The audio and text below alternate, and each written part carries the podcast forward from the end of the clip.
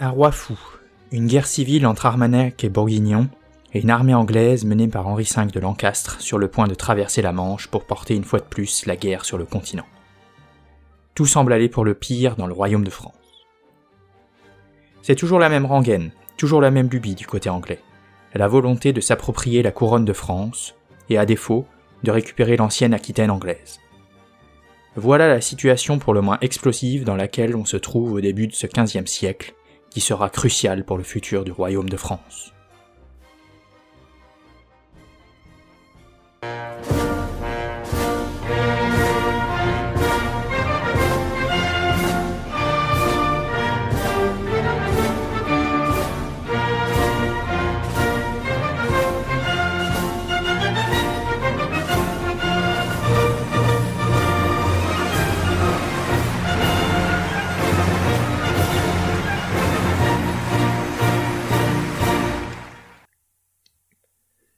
À la conquête de l'histoire. 1415. Azincourt, le tombeau de la chevalerie française.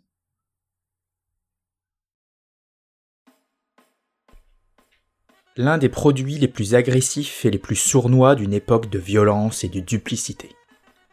Voilà comment Richard Vaughan, l'historien anglais, décrit Henri V de Lancastre. Et le moins qu'on puisse dire, c'est que la description colle parfaitement au personnage. Depuis la mort de son père le 20 mars 1413, Henri V de Lancastre règne sur l'Angleterre. Contrairement à son père Henri IV, qui fut un roi improvisé, Henri V avait été instruit pendant dix ans dans l'art de gouverner et commander. En tant que prince de Galles, il s'est battu aux frontières de son royaume contre les Gallois et les Écossais, mais il est également responsable de la place forte de Calais et a siégé au Conseil royal où se décident les alliances continentales. De plus, il peut compter sur la compétence de son frère, Jean, duc de Bedford, pour le seconder. C'est donc un calculateur froid qui commence à échafauder dès son avènement son plan d'action contre la France. Son objectif est le suivant. Récupérer les anciennes terres des Plantagenets conquises par le roi de France Philippe Auguste au XIIe siècle et mettre la main sur les territoires cédés à Édouard III d'Angleterre lors du traité de Bretigny en 1360. Ces mêmes territoires que Charles V avait réussi à reconquérir après une lutte acharnée de dix ans. Ce n'est rien de moins que la moitié du royaume de France que le Lancastre convoite. Henri V s'appuie sur la revendication selon laquelle la couronne aurait dû être transmise aux Plantagenets par l'intermédiaire de la fille de Philippe le Bel, Isabelle de France. Revendication que même Édouard III, bien que petit-fils de France, avait hésité à utiliser. Ces prétentions, nous l'avons vu dans le premier épisode de cette série, ne reposent sur rien, et les prétentions du roi Henri V sont d'autant plus farfelues que même si la couronne avait pu être transmise par Isabelle, Henri V n'est pas l'aîné de ses descendants, puisque son père a usurpé le trône anglais. Malgré tout, en faisant cela, le Lancastre se pose plus en compétiteur des Valois pour la couronne de Saint-Louis qu'en véritable ennemi de la France. Il se place ainsi en défenseur du droit et de la paix, et s'il doit y avoir une guerre, ça lui permet de rejeter la faute sur celui qu'il présente comme l'usurpateur valois. Ces revendications sont officiellement présentées au gouvernement de Charles VI. Il demande en plus de ça la main de Catherine, la fille du roi de France, afin de consolider ses prétentions sur la couronne de France. Tout en négociant avec le gouvernement royal, le roi d'Angleterre entame des négociations parallèles avec le duché de Bourgogne. Jean sans peur, initialement hostile à l'alliance anglaise, commence à changer d'avis après le siège d'Arras en 1414. Mais il refuse de donner des garanties à Henri V. Il hésite à s'engager totalement dans une alliance avec les Anglais contre le gouvernement de Charles VI. S'engager dans une telle alliance et s'opposer ouvertement au roi de France relèverait de la félonie, et le Bourguignon perdrait une bonne partie de ses soutiens en agissant de la sorte. Pendant cette même année 1414, on discute vainement des deux côtés de la Manche. Et le gouvernement de Charles VI, pour gagner du temps, feint de rentrer dans le jeu du roi d'Angleterre. On promet un duché d'Aquitaine indépendant, on propose de finir de payer la rançon de Jean le Bon, et on finit même par envisager de marier Catherine de France à l'anglais. Début 1415, après des discussions de façade, Henri V, qui cherche le moindre prétexte pour lancer son opération sur le continent, a la certitude que les Français ne céderont pas sur un point. Ils refuseront de laisser la Normandie. On savait très bien en France ce qu'il en avait coûté aux Capétiens de ne pas être maîtres de leur accès à la mer lors des XI et XIIe siècles. En février, les Anglais peaufinent leurs préparations et finalisent le recrutement de leurs troupes. En avril, la flotte est prête pour traverser la Manche. Henri V cherche la guerre. Il n'y a aucun doute là-dessus. C'est clair pour tout le monde, y compris pour les ambassadeurs français envoyés à Winchester par le gouvernement armagnac. Ces derniers offraient enfin la main de Catherine, ainsi que la plus grande partie de l'Aquitaine. Mais ce n'est pas ça que veut le roi d'Angleterre. Il fait donc volontairement capoter les négociations en demandant des annexions excessives. Normandie, Bretagne, Anjou, Maine, Touraine, Flandre, Somme, et bien sûr la Grande Aquitaine. Rien que ça. Finalement, devant la mauvaise foi des Anglais, les envoyés français mettent un terme aux négociations, et finissent par quasiment insulter l'Anglais, lui rappelant son illégitimité et ce, même sur le trône d'Angleterre. On lui dit qu'un roi qui est un vrai roi de France ne traiterait pas avec un prince qui n'est même pas un vrai roi d'Angleterre.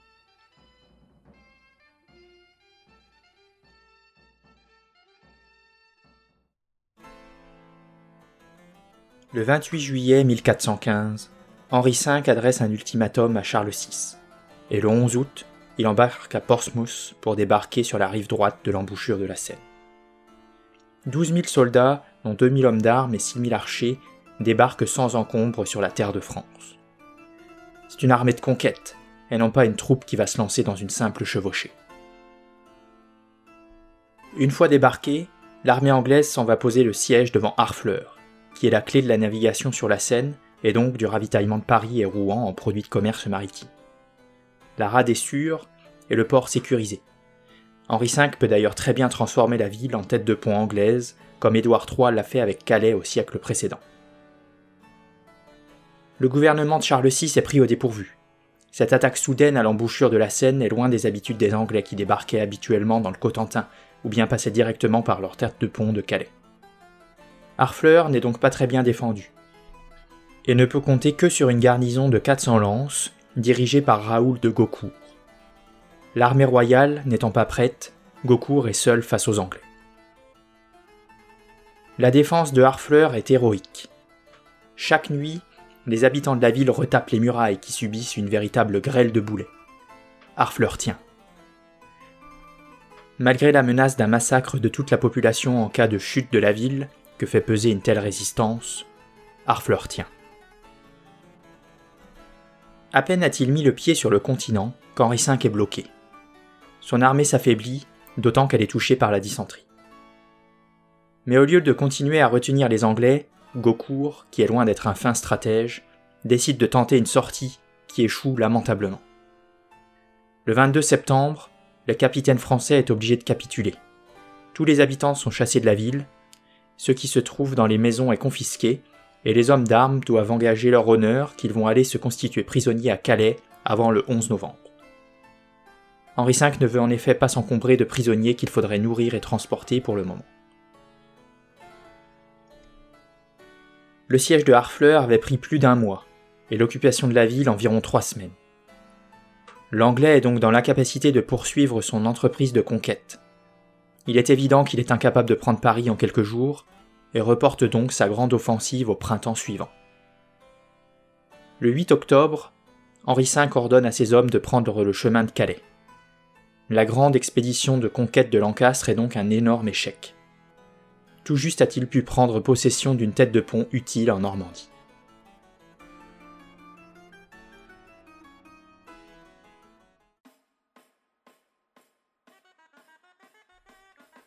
Sur la route de Calais, les Anglais sèment la désolation, et ils narguent à l'occasion Charles VI dont l'armée s'est enfin rassemblée à Rouen. Cependant, il y a beaucoup de dissensions au sein même de la troupe royale. La guerre civile a laissé des traces. Armagnac et Bourguignon s'opposent encore et toujours. Les premiers voulaient bien des troupes de gens sans peur, mais refusaient que le duc de Bourgogne soit présent en personne, par peur qu'il ne regagne de l'influence. Jean sans peur leur rétorque qu'il devait faire son devoir de grand féodal, et que l'honneur lui interdisait de rester chez lui quand le roi était attaqué. Le gouvernement armagnac reste sur sa ligne, et le duc de Bourgogne accepte donc de ne pas rejoindre l'armée royale, mais les prévient que s'il est de trop dans cette armée, eh bien ses hommes le sont aussi. Il interdit également à son fils, le futur Philippe le Bon, de rejoindre l'armée du roi, et plus grave encore, il enjoint ses vassaux d'Artois, de Flandre et de Picardie à ne pas rallier l'armée de Charles VI. Cet ordre, ou plutôt ce conseil, ne sera que partiellement suivi, puisque de nombreux chevaliers d'Artois, de Flandre et de Picardie font malgré tout le déplacement. La haine de l'anglais est trop forte. Même les deux frères du duc de Bourgogne, Antoine de Brabant et Philippe de Nevers, rejoignent l'armée royale. Pendant qu'on s'écharpe dans le camp français, Henri V poursuit sa route vers Calais et tente de traverser la Somme au guet de Blanquetac, comme son aïeul Édouard III en 1346.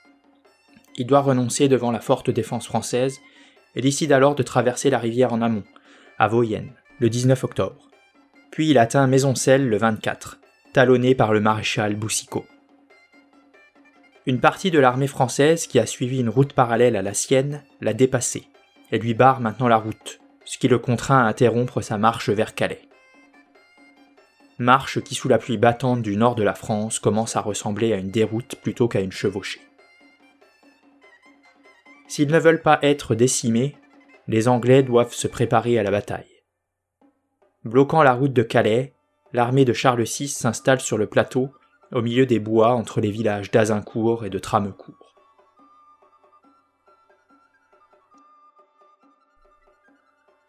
Une pluie battante tombe sur les deux armées pendant la nuit. Le ruisseau situé dans le bas de la colline se transforme en torrent, et les champs fraîchement labourés dans lesquels se trouvent les deux armées se transforment en véritables bourbiers où l'on s'enfonce jusqu'aux genoux. Les hommes d'armes français ont dû passer la nuit dans leur armure, sur leur cheval, tandis qu'en face les Anglais avaient pu monter des tentes pour dormir au sec, assurés que la chevalerie française ne chargerait pas dans de telles conditions. Devant ces conditions dantesques pour mener une bataille, un vieux prince qui a connu le désastre de Poitiers presque 60 ans plus tôt recommande de renoncer à la bataille. Il s'agit de Jean de Berry. Il n'est pas écouté. Tout juste prend-on la décision de ne pas mettre en danger le roi et le dauphin qui resteront à l'écart du champ de bataille. Au matin du 25 octobre 1415, Anglais et Français se font face. Il pleut toujours. Henri V peut compter sur quasiment 9000 hommes, dont environ 6000 archers anglais et gallois.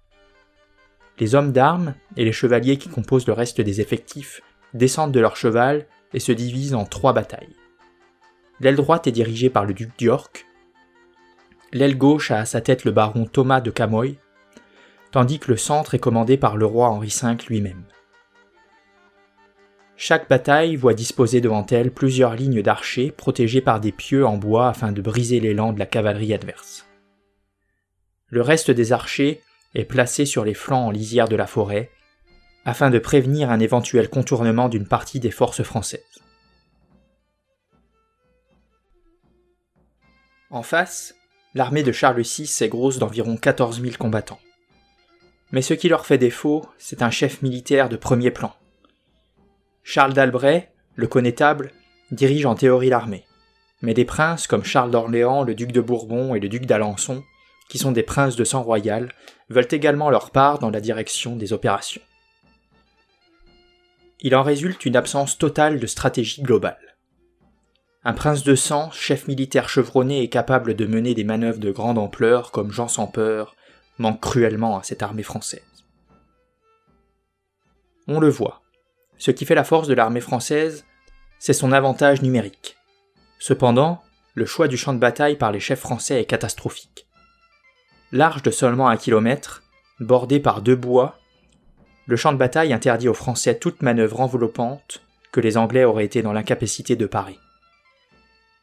Dans les conditions présentes, Seule une formation en profondeur et un choc frontal sont possibles. C'est une faute tactique majeure.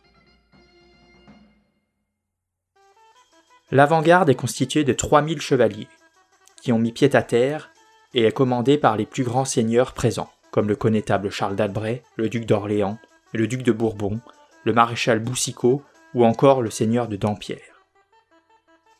les plus grands nobles du royaume, désireux de se trouver là où ils pourraient accumuler le plus de gloire, se positionnent donc en première ligne. 150 mètres derrière eux se trouve le corps de bataille principal, fort de 4000 hommes, eux aussi sans leurs chevaux. Ils sont commandés par le duc de Bar, le duc d'Alençon et le comte de Nevers. Derrière le corps principal se trouve l'arrière-garde, constitué de 4000 combattants de la petite noblesse et des roturiers, qui sont eux dirigés par les comtes d'Aumale et de Damartin. Sur les flancs sont disposés deux contingents de cavalerie lourde, soit environ 2400 cavaliers sélectionnés parmi les meilleurs chevaliers de l'armée. L'un est dirigé par le comte de Vendôme, l'autre par Clignet de Brébant. Leur but est de briser les rangs des archers anglais et ainsi de faciliter l'attaque des batailles principales. Enfin, et c'est là une nouvelle faute fondamentale, relégués tout à l'arrière de l'armée française se trouvent les archers et les arbalétriers. Estimés inutiles par les nobles français qui veulent faire la décision eux-mêmes et s'accaparer toute la gloire, les gens de trait, qui sont pour une fois en nombre suffisamment conséquent pour rivaliser avec les archers anglais, se trouvent trop loin pour avoir le moindre impact sur l'issue de la bataille.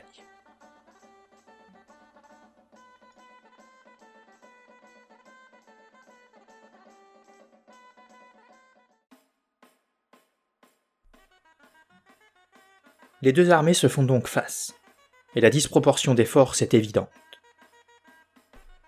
Le combat ne s'engage cependant pas directement. Les chefs français, qui voient bien que les Anglais sont retranchés derrière leurs pieux, ne veulent pas reproduire les erreurs de Crécy et de Poitiers. Et donc, entre 6h et 9h du matin, on attend. La tension est palpable. En face, Henri V, en manque de vivres et avec une armée affaiblie par la maladie, ne peut pas attendre éternellement. Il décide alors de faire avancer ses hommes vers les lignes françaises pour que ces derniers soient à portée de flèche. Les archers déterrent leurs pieux et se positionnent à l'endroit le plus étroit du champ de bataille. De là, ils commencent à décocher leurs flèches, et les chroniqueurs racontent que le ciel s'assombrit à cause des milliers de flèches présentes dans les airs à tout instant. Oubliant sa prudence, la cavalerie française charge aussitôt les rangs anglais. Mais je l'avais évoqué plus tôt. Le terrain est détrempé, la charge est lente, et toute manœuvre de contournement est rendue impossible par l'étroitesse du front. Les archers ont tout le temps de cribler les chevaliers et leurs montures de flèches. Ceux qui arrivent avec peine à atteindre la ligne de front s'empalent sur les pieux installés par les Anglais. Les chevaux blessés, mais aussi les quelques cavaliers survivants, font volte-face et se heurtent ainsi à l'avant-garde française qui a décidé de monter à l'assaut malgré l'échec de la cavalerie qui n'a pas réussi à briser la formation des archers anglais. À pied, dans des armures pesantes, devant traverser un terrain dans lequel ils s'enfoncent jusqu'aux genoux. Le tout sous un déluge de flèches, les Français atteignent malgré tout les lignes ennemies. Un combat féroce s'engage, et l'armée anglaise est contrainte de reculer. Henri V est mis à terre et manque de peu de se faire tuer par le connétable de France Charles d'Albret, qui a réussi à fendre la garde personnelle du roi d'Angleterre. Le duc de York, qui commande l'aile droite anglaise, est lui tué au combat.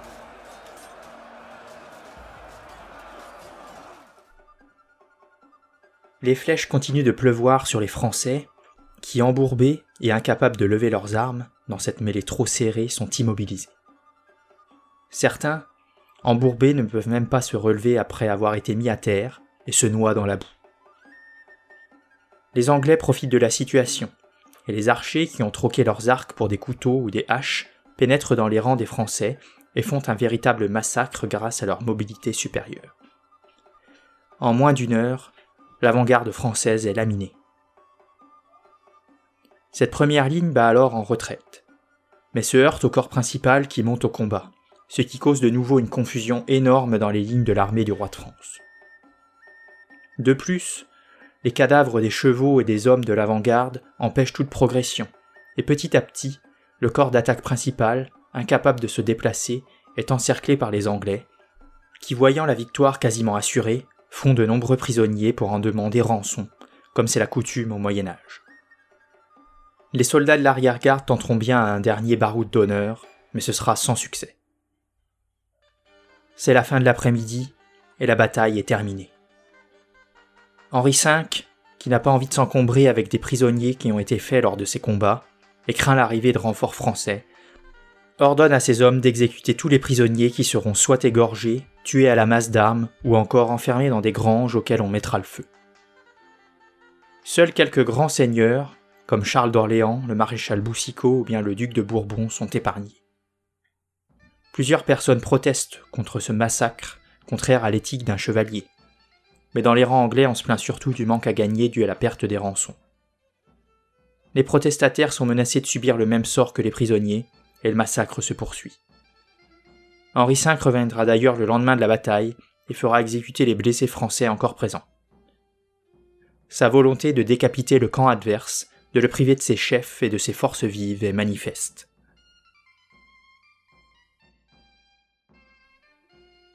Pendant que le sang des prisonniers se mélange à la boue du champ de bataille, tout n'est pas perdu pour tout le monde.